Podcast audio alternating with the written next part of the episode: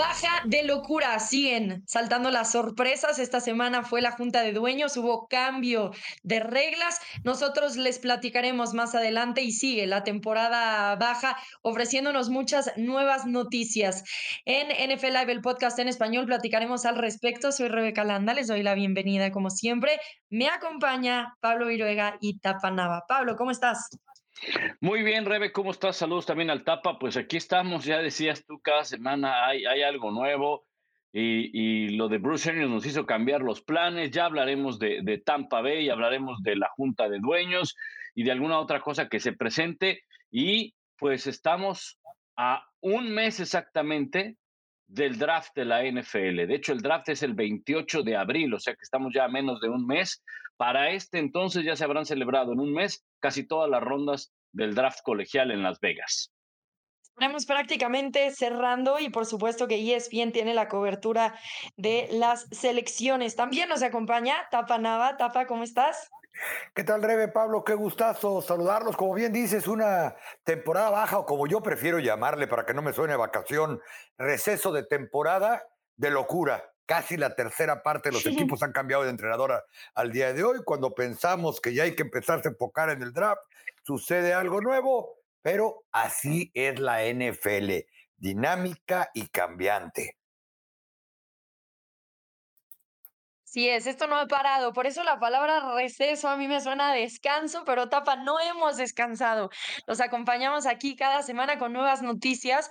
Ya la adelantaba Pablo, la última que recibimos, sorprendente, realmente no se veía venir, es que Bruce Arians, el entrenador en jefe de los Tampa Bay Buccaneers, está retirándose como entrenador en jefe y ahora va a pasar a ser parte de la oficina Em, de trabajo de operaciones, digamos así, de los Tampa Bay Buccaneers, pero acaba con su carrera como entrenador. Y entonces le deja a su coordinador defensivo Todd Bowles el puesto, ha sido contratado oficialmente por los Bucaneros de Tampa Bay. Así que cómo les cayó esta sorpresa a cada uno de ustedes, era algo inesperado y evidentemente después de la, lo primero que pensé, después del retiro de Tom Brady, a ver, no es que fuera sorpresa, pero yo no le creía mucho, dije, bueno, Bruce Arians, ¿real se retiró o también va a regresar en tres semanas? ¿Ustedes cómo lo ven?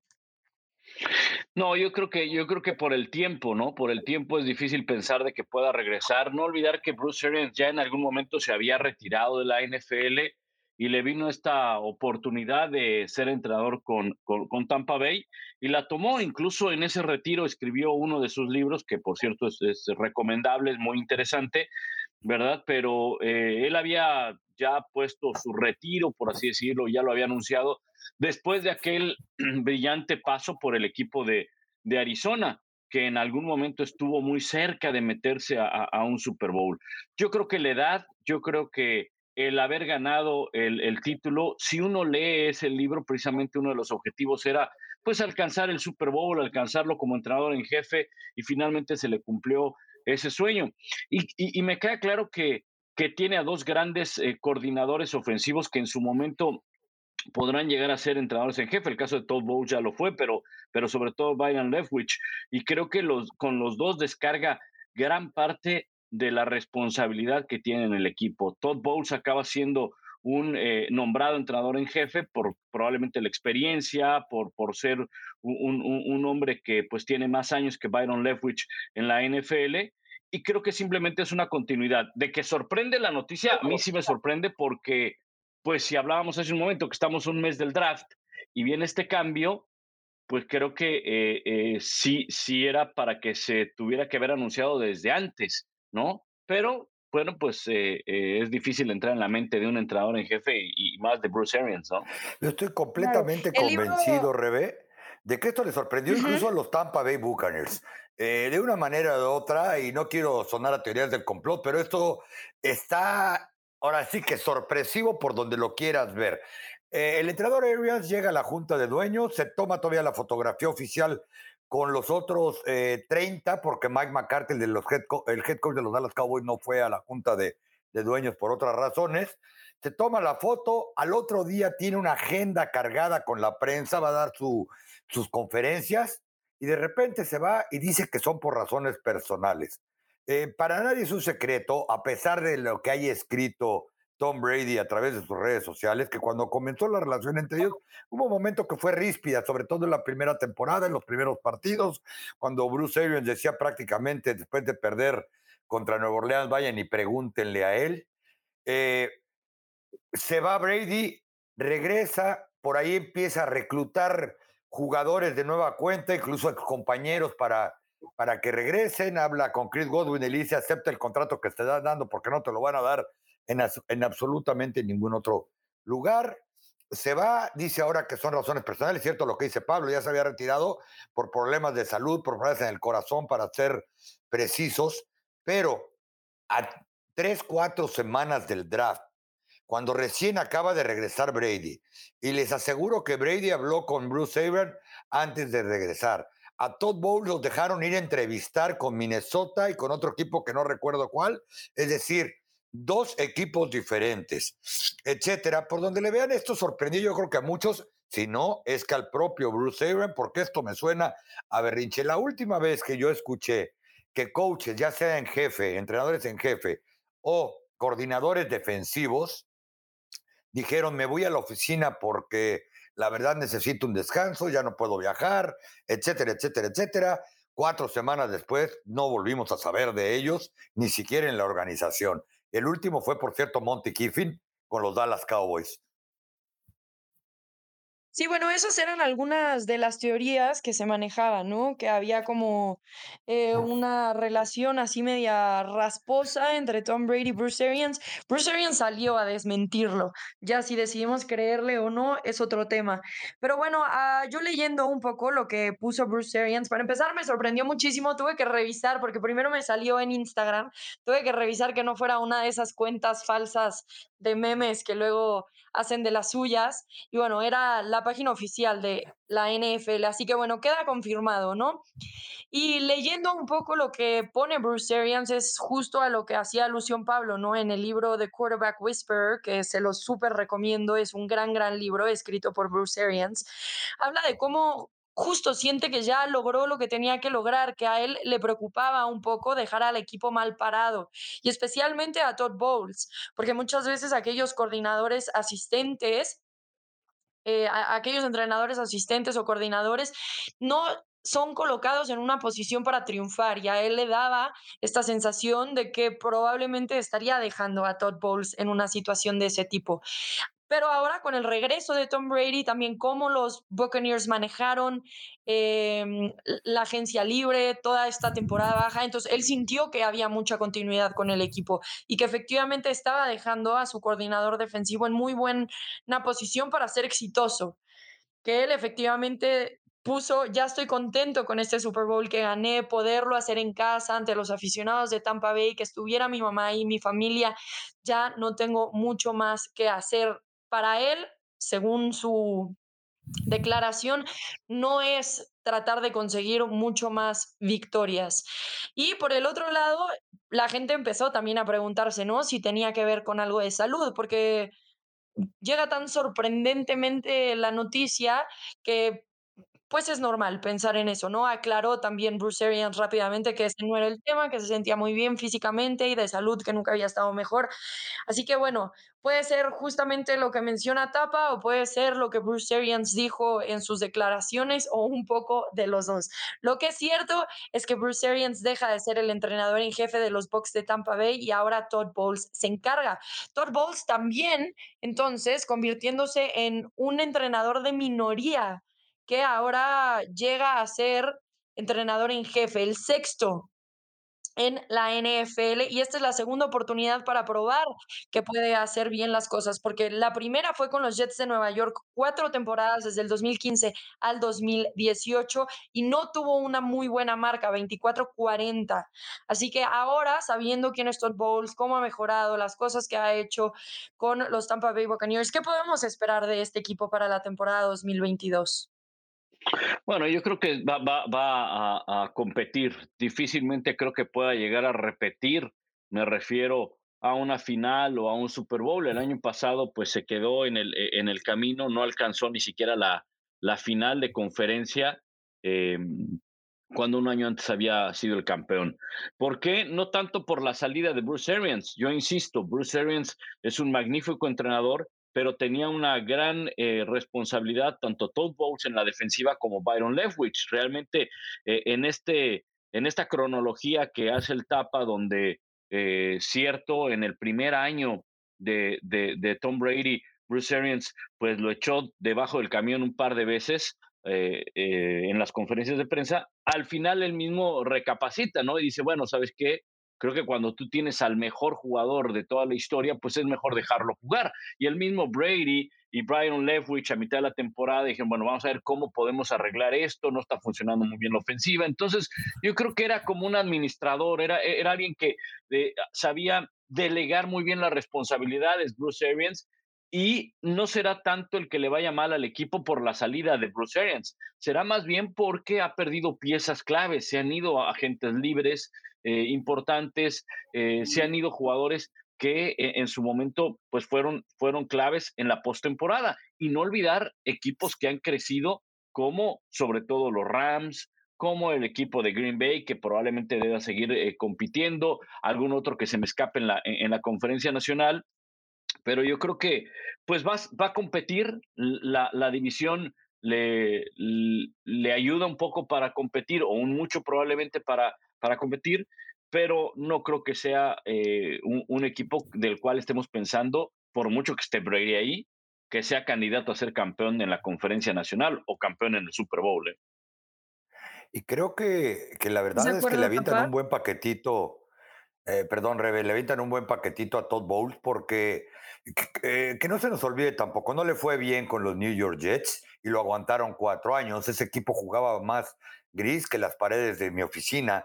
Es decir, eh, en cuatro años, cuando tu mejor récord fue de 10-6, tampoco habla mucho y trataron de ponerle piezas. Ojo, son los Jets. No estoy comparando con un equipo que hace par de temporadas fue campeón, que tiene el mejor coreback y jugador de la, en la historia de la NFL. Yo creo que lo que va a suceder ahí es que prácticamente le están dando autonomía a Tom Brady, a Byron Leftwich para llevar la oficina, la ofensiva, y a Todd Bowles le dijeron, encárgate de la defensa, que es donde eh, mayor cantidad de piezas creo que tienen para tratar de competir y tratar de llegar lejos, ¿cierto? Estoy de acuerdo completamente con Pablo. Creo que van a pasar la, la división, que es muy probable sea la peor de la NFL la próxima temporada caminando, pero van a llegar a postemporada y se ve complicado que tengan mayor trascendencia. Por otro lado, eh, es quizá como decir, bueno, alguien tiene que dar el último sí o tiene que firmar el último cheque, pero eh, del lado ofensivo para evitar problemas, pues que se encarguen ellos y concéntrate y vamos a hacer una prueba de cómo jugamos con dos coordinadores. Yo insisto, si realmente Bruce Arians y el equipo hubieran estado pensando en que el final se acercaba, este movimiento hubiera sucedido yo creo que hace semanas, por un lado, y por otro lado, no hubieran permitido que fuera a Chicago y a Minnesota Todd Bowles a entrevistarse.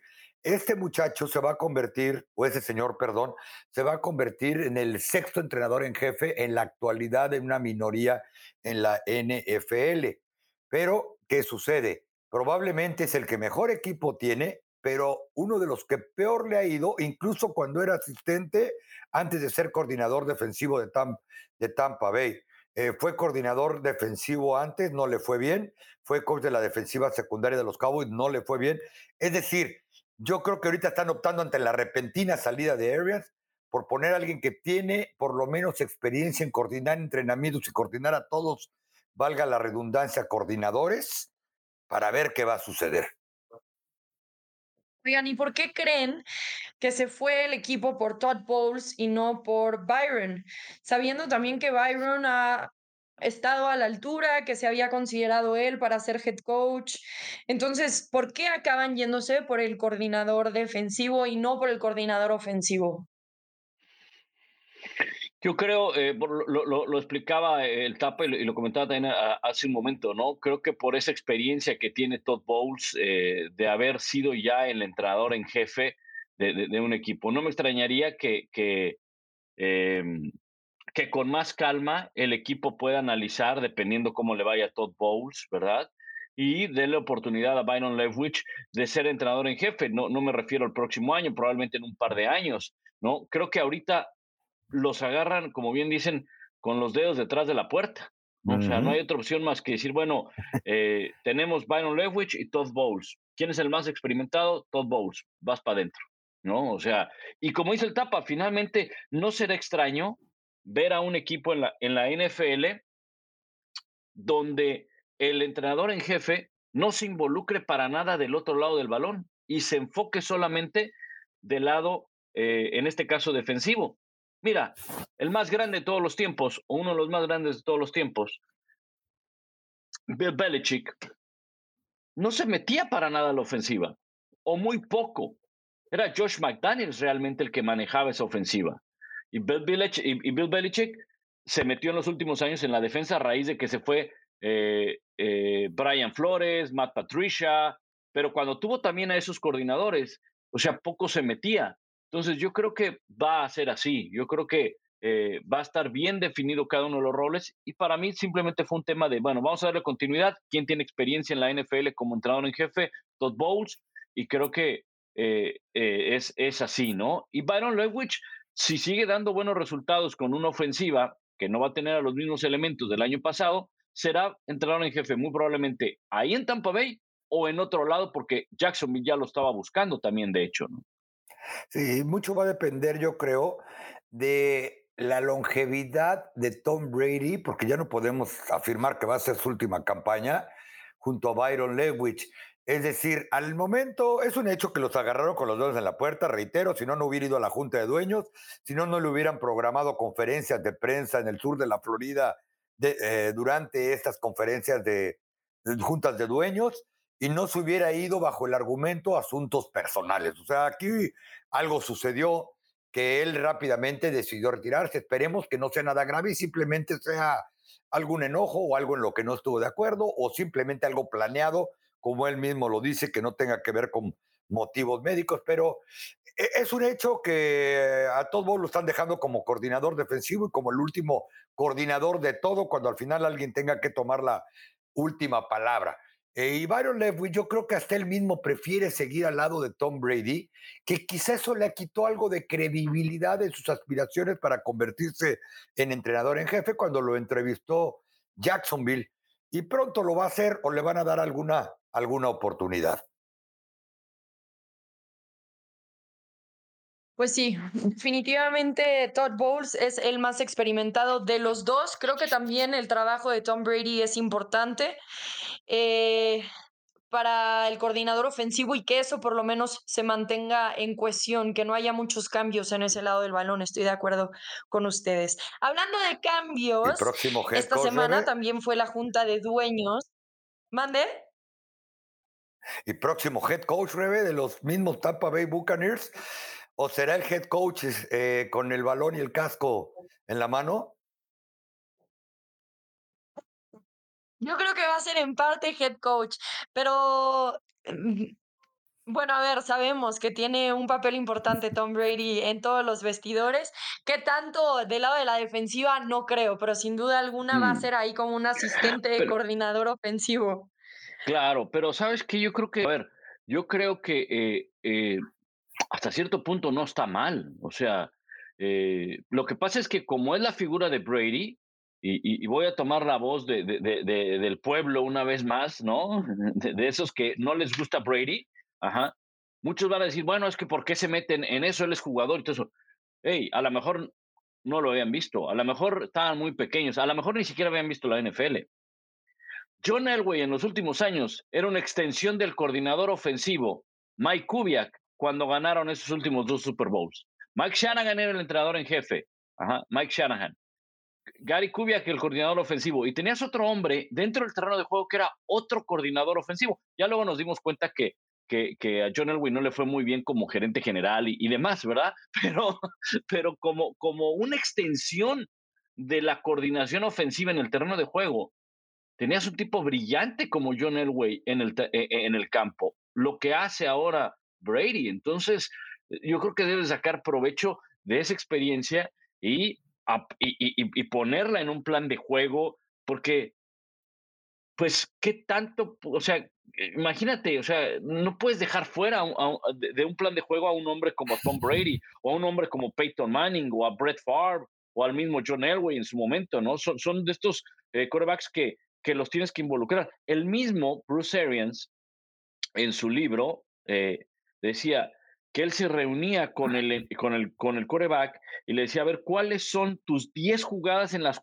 cuales tú te sientes más a gusto, en las cuales te, y, esas son las que vamos a correr probablemente en la primera serie ofensiva, o esas son las que vamos a correr en, las, en el primer cuarto, o esas son las que vamos a correr en una situación especial, o sea, dime tus 10 jugadas, ¿no? Y creo que así debe de ser, ¿no? Sí, estoy, eh, eh, estoy completamente convencido de que sí, ciertamente Tom Brady ya tiene asistente y se llama Byron Leftwich, ¿no? Incluso ellos mismos lo reconocieron en la temporada que ganaron el, Super Bowl, cuando tuvimos que empezar a involucrarnos más todos, dicen claramente, para asegurarnos que Tom estuviera como en el campo. Byron Leftwich dice que lo que le ha aprendido a Tom Brady no se lo enseñaron jamás ni jugando. Pablo lo acaba de mencionar, no solamente fue John Elway, fue Peyton Manning cuando su famoso Omaha, Omaha, que él prácticamente mandaba las jugadas en la línea ofensiva. Por eso reitero, ¿no? Estoy convencido de que Tom Bowles es el coordinador defensivo y la última palabra cuando alguien tenga que decidir, porque esa frase la dijo Dan Quinn cuando llegaron sin Mike McCarthy a Nueva Orleans, que tenía COVID, y dijo, no, no, espéreme, yo no es que sea el, el head coach interino, nada. Soy el coordinador defensivo, pero alguien en algún momento va a tener que llevar la última palabra, incluso hasta para lanzar el pañuelo rojo de reto. Obviamente lo decía en unas circunstancias completamente diferentes, él iba por un partido, pero si eso lo llevamos a todo lo que tiene que ser el organigrama de entrenamiento, de planear un training camp, porque el mismo Arians, si sale con que lo decidió en estos días, hasta le estuviera faltando, le estaría faltando el respeto a la organización que lo hizo campeón por única vez en sus 50 años como entrenador o relacionado con el fútbol americano, como él mismo lo dijo. Bueno, en teoría, en su declaración, dice que él desde la pretemporada había estado pensando en retirarse, que lo había platicado con los dueños y que ellos fueron muy, que lo apoyaron mucho en delegarle ahora esta tarea a Todd. No creo que haya sido una cosa de un día, o de repente, sí creo que es algo que ya ha pensado anteriormente, porque además, como mencionaba Pablo, ya había estado retirado. De que Tom Brady tiene ahí mano, tiene ahí mano, tenemos básicamente dos coordinadores ofensivos, un coordinador defensivo que hace función de entrenador en jefe. Estábamos hablando de los cambios y cómo ahora en la Junta de Dueños de la NFL se dieron algunos de estos cambios que habíamos platicado durante la temporada regular. En estas juntas de dueños prácticamente hablan de muchos de los temas, entre ellos, por ejemplo, está la demanda de Brian Flores hacia la NFL en esta eh, demanda en la que dice que no están tratando de contratar honestamente a las minorías y que la Rooney Rule no funciona. También dentro de la demanda estaba eh, el soborno de su ex jefe, el dueño de los Dolphins, por perder partidos en el 2019. Y ya platicaremos de eso más adelante, pero el cambio más, eh, digamos, destacado o importante que se vio en esta junta de dueños fue el cambio a la regla del tiempo extra. ¿Cómo ha dado para platicar esa regla en la postemporada y toda esta temporada baja, ahora se llegó a una resolución de que se cambia solamente para la postemporada. Y ahora se asegura que ambos equipos tendrán derecho a una posesión sin importar si el equipo que gana el volado y empieza con la ofensiva anota primero. Así que el caso de la ronda divisional de la AFC entre los Chiefs y los Bills ya no se dará por lo pronto en la postemporada. ¿Ustedes qué opinan de esta regla? ¿Es necesaria? ¿No es necesaria? ¿Querían que permaneciera la anterior? ¿Creen que en un futuro se va a convertir también en una regla permanente de temporada regular o solamente quedará para la postemporada? ¿Tapa? Creo que solamente va a quedar para la postemporada porque en temporada regular eh, se puede empatar, es decir, en playoff tiene que avanzar uno de los dos equipos. ¿Y por qué? Porque si algo está tratando de hacer, no solamente el sindicato de dueños, sino los propios equipos y al final del día hasta los contratos con las televisoras, es evitar que se larguen aún más los juegos, por un lado, evitar que se desgasten más los jugadores y evitar que puedan suceder eh, situaciones que quiten la emoción a los partidos. Precisamente esa es una de las principales razones por las que a mí me desagrada por completo, pero por completo, el que hayan llegado a esta conclusión. Cierto, la marca es de 10-2 a favor de los equipos que han ganado el volado. Eh, en cuanto a que el primer equipo que anotaba touchdown, o bueno, que anotaba seis puntos por lo menos, ganaba, eh, o el que no se iba por gol de campo. Hace 10 temporadas más o menos decidieron que ambos equipos iban a tener la oportunidad por lo menos de intentar un gol de campo, ¿no? Porque antes era muerte súbita, el primero que anotara puntos de alguna manera ganaba y se iba para su casa en tiempo, e, en tiempo extra. Después decidieron que los dos con el gol de campo y que tenía que ser por lo menos eh, touchdown para poder ganar o, eh, no estoy seguro, pero creo que safety también para poder ganar. Es decir, no con un gol de campo le tenía que dar el balón al otro equipo. Eh, ahora, ¿qué sucede? Una que están terminando de minimizar a las defensas por completo. Eh, que los, eh, los Bills de Buffalo no metieron 11 jugadores defensivos a tratar de detener a Pat Mahomes. ¿Qué tal si hubieran hecho su trabajo? Entonces nos estaríamos quejando de que el que ganó el volado no tuvo oportunidad de avanzar y le dio buena posición de campo, porque normalmente si pateas dentro de tu yarda 40, eh, o se centra el balón dentro de tu yarda 40, el otro equipo va a tener buena posición de campo. ¿Qué pasa cuando algunos equipos deciden eh, patear en vez de recibir y ganan el volado? Si detienen en la primera serie, ahí viene el otro equipo alrededor de su 40 o de la yarda 50. Eh, yo creo que esto es la declaración total de que esto es una liga de puntos, después de toda la protección que le han dado a la ofensiva, de todas las restricciones que tiene un defensivo secundario para cubrir receptores, etcétera, etcétera, etcétera. Dicen es que la defensiva de Búfalo estaba cansada. Bueno, y la ofensiva de los Chiefs no estaba cansada también. Ellos también habían jugado y también les habían pegado. Yo creo que ahora sí esto le resta eh, cierta credibilidad a creer que las defensivas siguen ganando campeonatos o a ciertas emociones del juego. Y luego, si dicen que quieren acortar los partidos y las temporadas y se quejaron de 17 juegos, cuando lleguen a los playoffs ya tuvieron 17 juegos de temporada regular. Y ahora van a jugar prácticamente un quinto, cuarto completo, eh, probablemente en, no sé, en ronda de campeonato, en el partido final para el boleto al Super Bowl. Bueno, la verdad es que hay muchas contradicciones.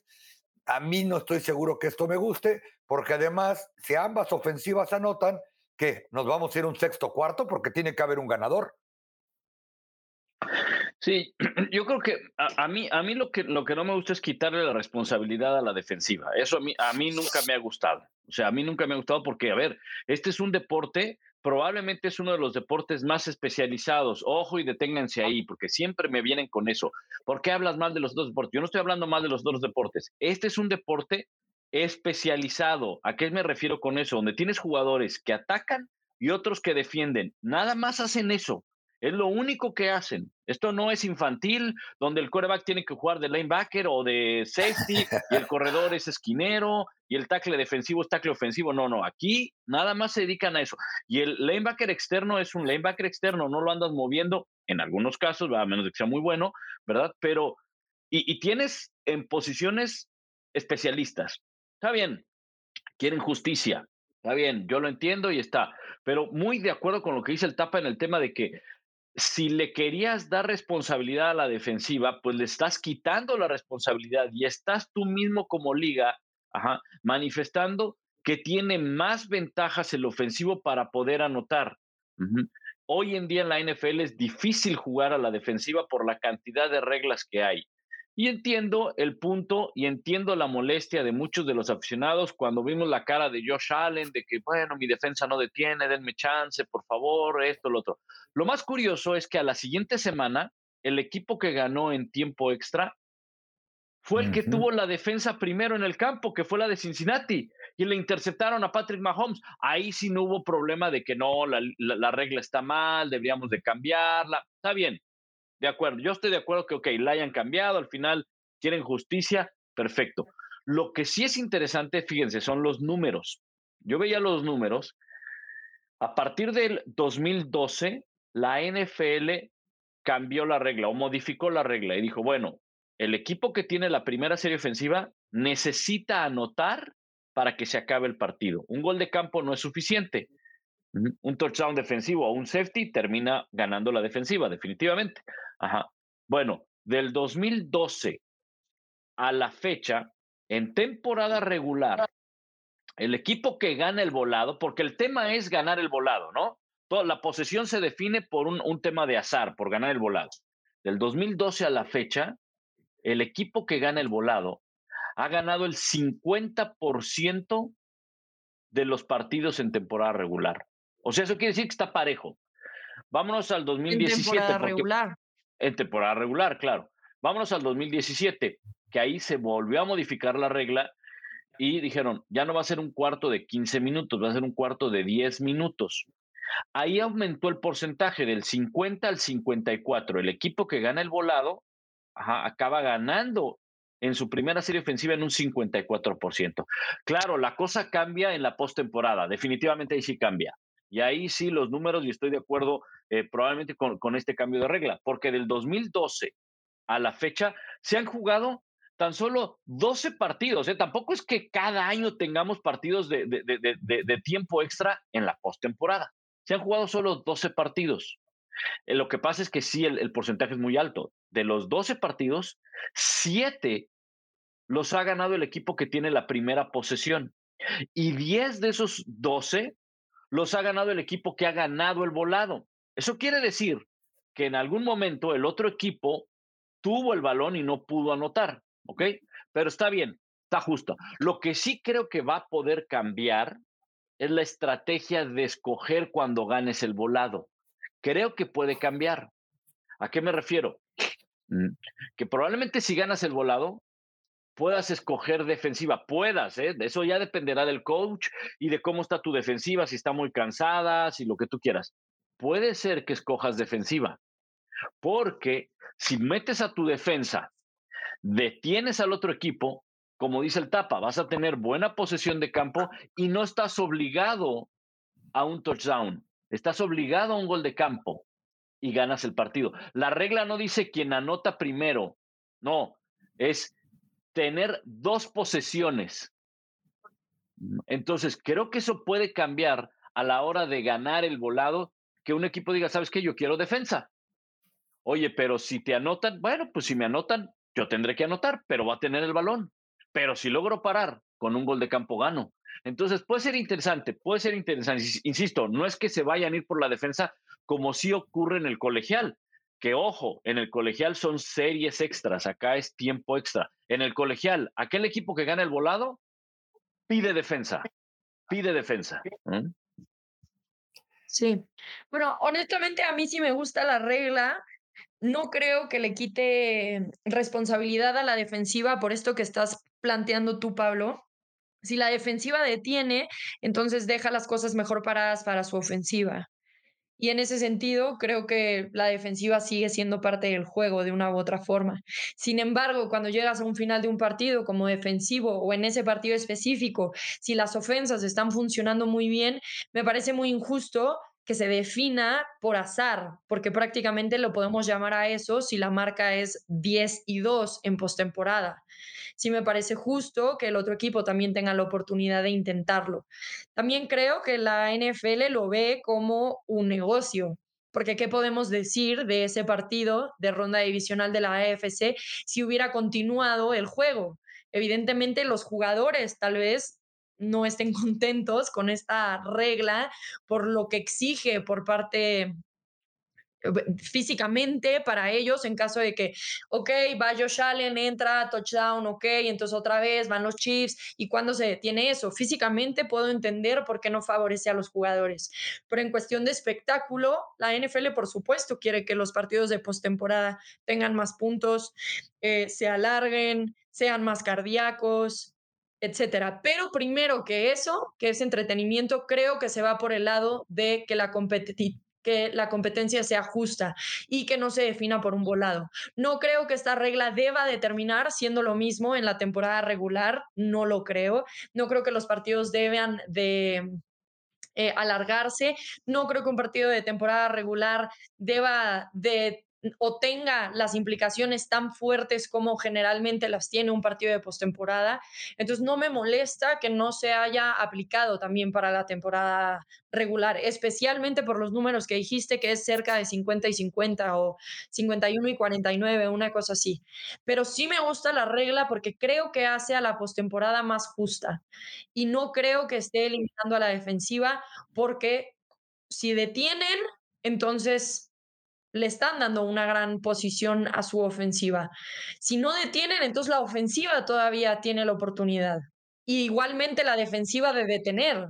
Entonces yo no veo la eliminación de la defensa en esta ecuación, honestamente. No, no, yo, me refería a que si, si te quejas de, de, que el otro equipo no tuvo la posesión, bueno, no te quejes, o sea, quéjate con tu defensa. La defensa no los pudo frenar. ¿No? Yo entiendo que eh, eh, finalmente la posesión se define por un volado. Y está bien, cosa que, ojo, eh, no se nos olvide. ¿Quién escoge siempre en el volado? Al inicio del partido y en el tiempo extra. El visitante. Si fuera justo en todo caso, entonces dirían, bueno, visitante, tú ya escogiste, ahora le toca local, escoger en tiempo extra, ¿verdad? Entonces, el visitante siempre tiene el derecho de escoger en, en, el volado. Al final entiendo, se define por un tema de azar. Y yo creo que sí, al final me acaba a mí también convenciendo de que sea justa. Ahora, una de las cosas que hemos escuchado mucho es, en aquel partido de Kansas City y los Bills, si entraba la ofensiva de los Bills, iba a anotar, a ver, a ver, a ver. O sea, lo estás llevando a tu presunción de que van a anotar los Bills. Porque ya conocemos la historia, porque ya sabemos la historia, ya sabemos que los Bills perdieron, ya sabemos que vimos la cara de Josh Allen y que nos hubiera encantado que continuara el partido. ¿Pero qué te iba a asegurar que, iban a anotar? O sea. Nada, nada, pero tienen, la oportunidad. De acuerdo, pero, pero, a, lo que voy es. La siguiente semana, en su propio estadio, a los Chiefs los eliminaron porque su ofensiva lanzó una intercepción que provocó una buena posición para que entrara la ofensiva de Joe Burrow y compañía patearon un gol de campo y siguiente escena ya estaban en el Super Bowl. y un gol de campo además largo, ¿eh? O sea, ni siquiera fue de que estaban obligados a conseguir el touchdown. Entonces, yo entiendo, eh, eh, insisto, a mí me gusta el cambio, está bien, le va a dar justicia, creo que va a decir, ok, ya te anotaron, ahora sí, como decimos en el barrio, ¿no? A ver si tan valiente, órale, venga, anota otra vez, ¿no? Eh, eso va a estar complicado porque, porque, este, porque insisto, o sea, ya te anotaron, órale, querían cambio de regla, a ver, a ver si tan chucho, como dice, ¿no? Venga, recorre el balón, ¿no? Porque el balón va a estar en la 25, si es una patada y es un kickoff y, y, es un, y es un touchback. Va a ser interesante. creo que, creo que va, más fácil contratar un especialista en volados. Si hay centro largo, hay pateador de despeje, los corebacks suplentes ya no patean. Se hubieran traído al merenguero ahí de, por donde yo vivía cuando era chavo. Oye, lo que sí es que hay que aclarar un, par de cosas porque la gente este, tiene, tiene ciertas dudas con, con, la regla. La regla solo es para la postemporada. La regla nada más le da derecho a los, a los dos equipos a tener una posesión. Si el equipo que recibe anota, el otro equipo tendrá que igualar o mejorar lo que hizo. Muchos me dicen, oye, ¿y qué tal si se la juegan por dos? Pues que se la jueguen por dos, a ver si la hacen, ¿no?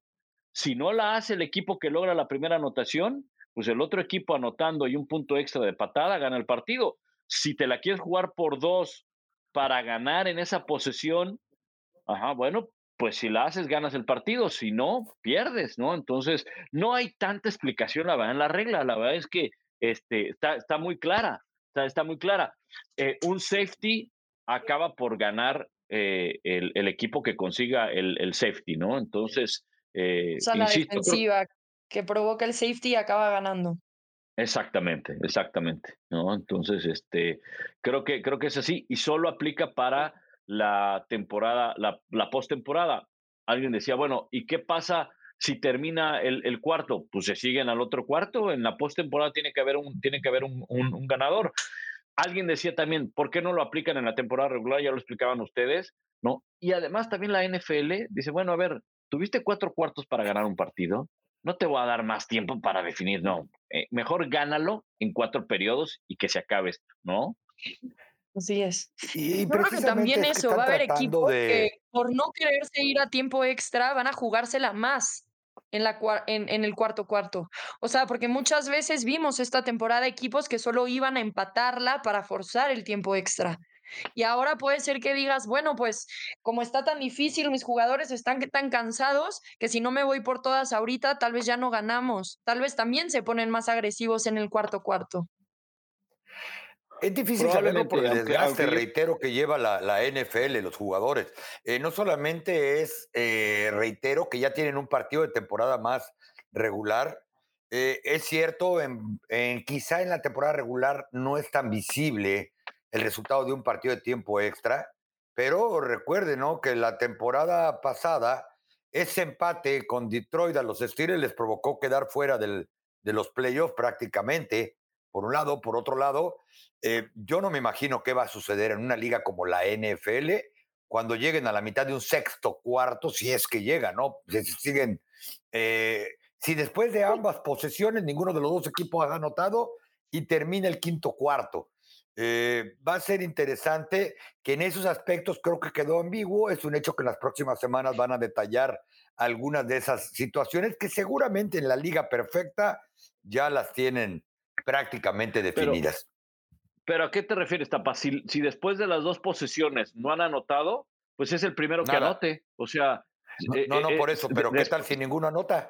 O sea, cabe la posibilidad de que nadie, nadie anote después, que se anoten en las primeras dos posesiones, una de cada equipo. Y después el juego sigue empatado y termina el quinto cuarto, sin que haya gol de campo, safety, ni nada por el estilo. Y en postemporada ahí sí ni para dónde hacerse. O sea, alguien tiene que avanzar a la siguiente ronda. Ahí tiene, no, ahí, tiene, ahí tiene después, de, después de que cada equipo, espérame, después de que cada equipo tenga la posesión, una vez, ya sea que el partido esté empatado, ajá, o que no anoten, pues, obviamente, pues sí, si no anotan, seguirá empatado, pero si los dos anotan y sigue empatado el partido, entonces el siguiente, el siguiente paso está claro, es muerte súbita. Y entonces es el primero que consiga gol de campo, anotación o safety y ese gana el partido. Ya el otro equipo ya no tiene derecho a otra posesión. Por eso, ¿y qué tal si eso no sucede? Pues lo que pues pasaría como si no anota nadie en el tiempo extra en la regla no, vieja. Pues te, te, te, vas a otro cuarto. Sí. sí. Hasta que encuentres ganador. Sí, supongo, pero las posibilidades son mayores cuando ya los dos equipos tuvieron una posesión. Yo, yo qué voy con esto aunque no me, a que no me imagino, por ejemplo, ese partido de, campeonato de conferencia entre los Cincinnati Bengals y los Kansas City Chiefs, y que conste que no quiero sonar como el viejo agrio que quiere que todo quede como estaba, pero eh, cuando llegan a los playoffs, hay jugadores que ya no pueden a veces ni moverse el lunes siguiente. Eh, uno de los argumentos que dieron para bajarle el reloj al tiempo extra fue precisamente el desgaste. Me refiero a los 10 minutos. Cuando llegas después de 17 partidos, quizá haya dos rondas de playoffs a un quinto cuarto y que esto se comience a alargar más, yo creo que es peligroso hasta para el espectáculo mismo en la NFL. Sí, sí, de acuerdo, pero yo creo que sabes que también el desgaste que el desgaste que van a tener implica que, que, no van a poder parar, o sea, no van a poder parar a las ofensivas, pero también las ofensivas no van a poder ejecutar. Alguien va a tener que fallar en algún momento. Alguien va a tener que fallar. Yo veo difícil que un partido de postemporada se termine el quinto cuarto. Con esta nueva regla, incluso, ¿eh? con esta nueva regla. Yo lo veo difícil. Es más, yo creo que el equipo que anote primero y venga el otro equipo para, para que con su, con su posesión bajo esta nueva, regla, es muy probable que no, no, anote. Es, va a ser bien complicado que anote. Eh, porque le va a llevar, le va a llevar tiempo. De acuerdo, ¿eh? Pero al final del día existe la posibilidad. Y bueno, esperaremos, yo creo, Pablo Rebe, a ver qué resultados da, porque acuérdense, todas las reglas en la NFL tienen un año a prueba, absolutamente todas. Oye, y, y, oye, Rebe, perdón, había alguien también que decía, eh, eh, todo esto son preguntas del público que nos caen en, redes y, que vale la pena ponerlas aquí porque a lo mejor mucha gente también, también tiene esas dudas. Bueno, es que esto va a obligar a que a lo mejor algún equipo tenga una serie ofensiva de 12, 13 minutos y va a ser injusto para el otro equipo que le van a quedar tres minutos de un cuarto de, de, de 15 minutos. No, no, no, momento. O sea, él va a tener su serie ofensiva y hasta que termine esa serie ofensiva, así se tenga que ir un sexto cuarto, ajá, entonces se le acabará su oportunidad. O sea, si no se trata de que, de que se acabe el quinto cuarto, uy, pues ya se te acabó el, quinto cuarto, ya no pudiste anotar. No, no, no, es hasta que se termine tu serie ofensiva. Si no logras anotar en esos últimos dos minutos porque el otro equipo consumió 13 minutos, ajá, no se acaba ahí el partido, se acaba hasta que termina tu serie ofensiva. Porque entonces sería injusto, ¿estamos de acuerdo? Claro, claro, claro. Y sería más bien una cuestión de tiempo, no de posesión. Eh, de, resultado de posesión, correcto, correcto. Exacto, exacto. Y es que vemos algunos aficionados de la, NFL, según veo por, perdón por la pregunta que, que, te mandaron, Pablo, que con nada nos tienen contentos, ¿no? Ya eso de que si el otro equipo mete más, ¿qué tal si mi centro está cansado? Bueno, pues también. Hablaba Tapa de que hay cambios en las reglas que son temporales, o bueno, todos, pero uno que ya se hizo permanente es en la salud y la seguridad de los jugadores en la patada en relación a cuántos pueden alinearse en una de las líneas. No vamos a entrar en detalle. Y la otra es una regla que permite bloquear la salida de personal a puestos de asistentes de gerentes en otro equipo pueden hacerlo, pero hasta el final del draft, hasta que se termine el draft.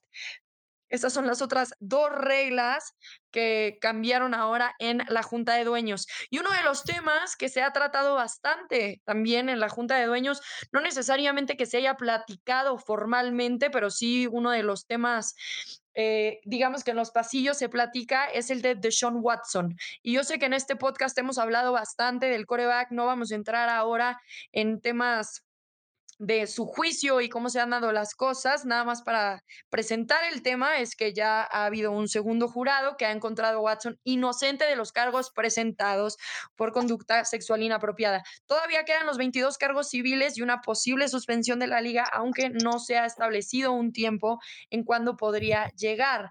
Lo que es cierto es que los Browns, para recordarles, canjearon seis selecciones del draft, incluyendo tres primeras rondas a los Texans por Watson y una selección de sexta ronda. Pero el tema que se ha hablado más aún en esta reunión de dueños es cómo resultó el contrato de Watson. Le ajustaron el acuerdo para agregarle un año, darle 230 millones de dólares completamente garantizados por los próximos cinco años. Esta es la mayor suma de dinero garantizado en la historia.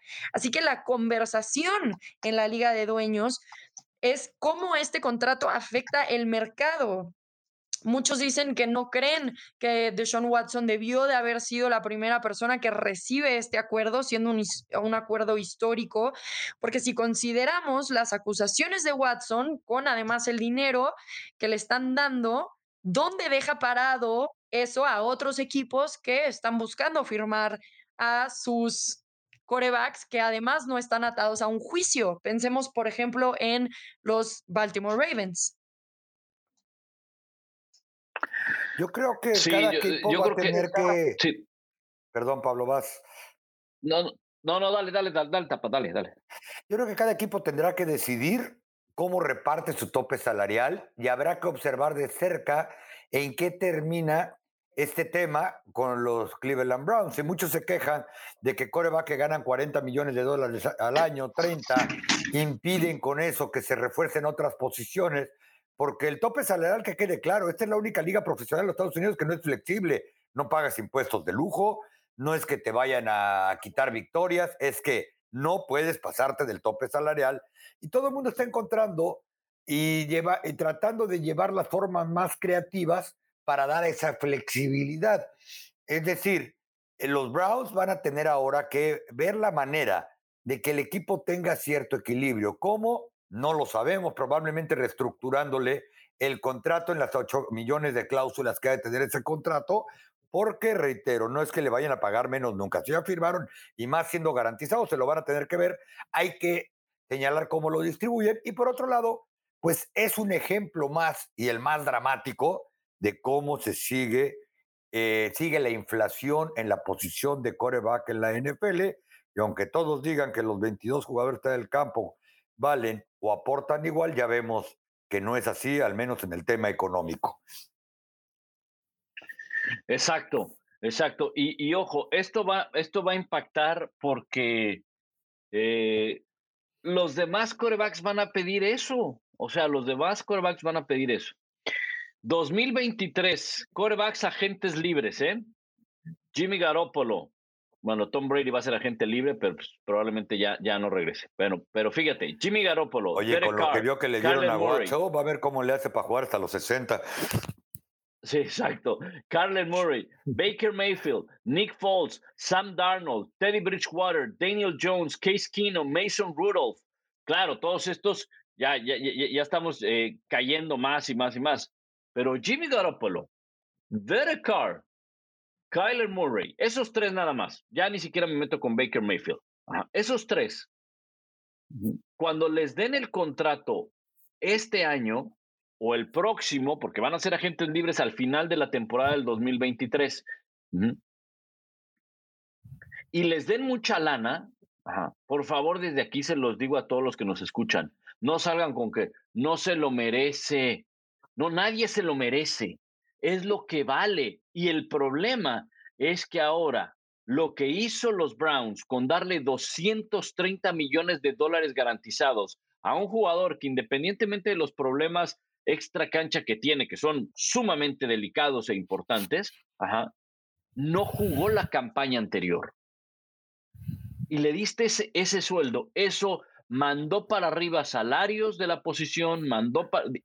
y los jugadores y los agentes lo van a pedir, lo van a pedir. Dice, ok, eso es lo que vale ahora un coreback. Está bien. Queremos eso.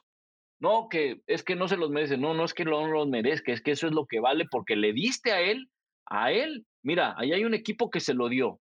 Y si tú, los Raiders, no me quieres dar un contrato a Derek Carr o, el que, o, Arizona con Carler Murray, que desde ahora ya traen este tema ajá, eh, eh, sobre la mesa, si no me quieres dar ese contrato, mm, va a haber otro equipo que me lo va a dar.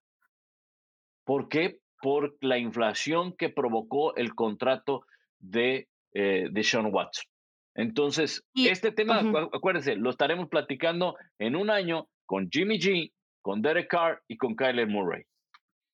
Y el otro factor que yo metería ahí también es la cantidad de dinero garantizado, porque muchas veces son unos sueldos exuberantes pero el tema es que aquí los 230 millones son completamente garantizados y entonces eso también pone un poquito en juego ahora cómo se van a hacer los contratos de los jugadores. No nada más cuánto dinero les vas a pagar, pero cuánto les vas a garantizar. No sé si, por ejemplo, eh, Randy Gregory Tapa, tú sabes si había temas de dinero garantizado o no y la razón por la que acabó escogiendo a los Broncos que tuvo que ver con eso.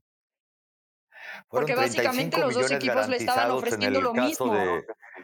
De, Randy Rebe, que era exactamente el mismo contrato, exactamente igual que el que le habían ofrecido a los Cowboys.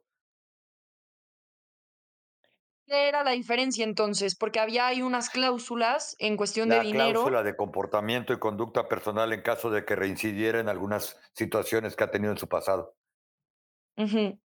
Bueno, aquí Watson ni siquiera tiene eso. Si, si, no, si no juega el primer año por suspensión, solamente le van a quitar un millón de dólares, porque por el siguiente año le van a pagar un millón de dólares.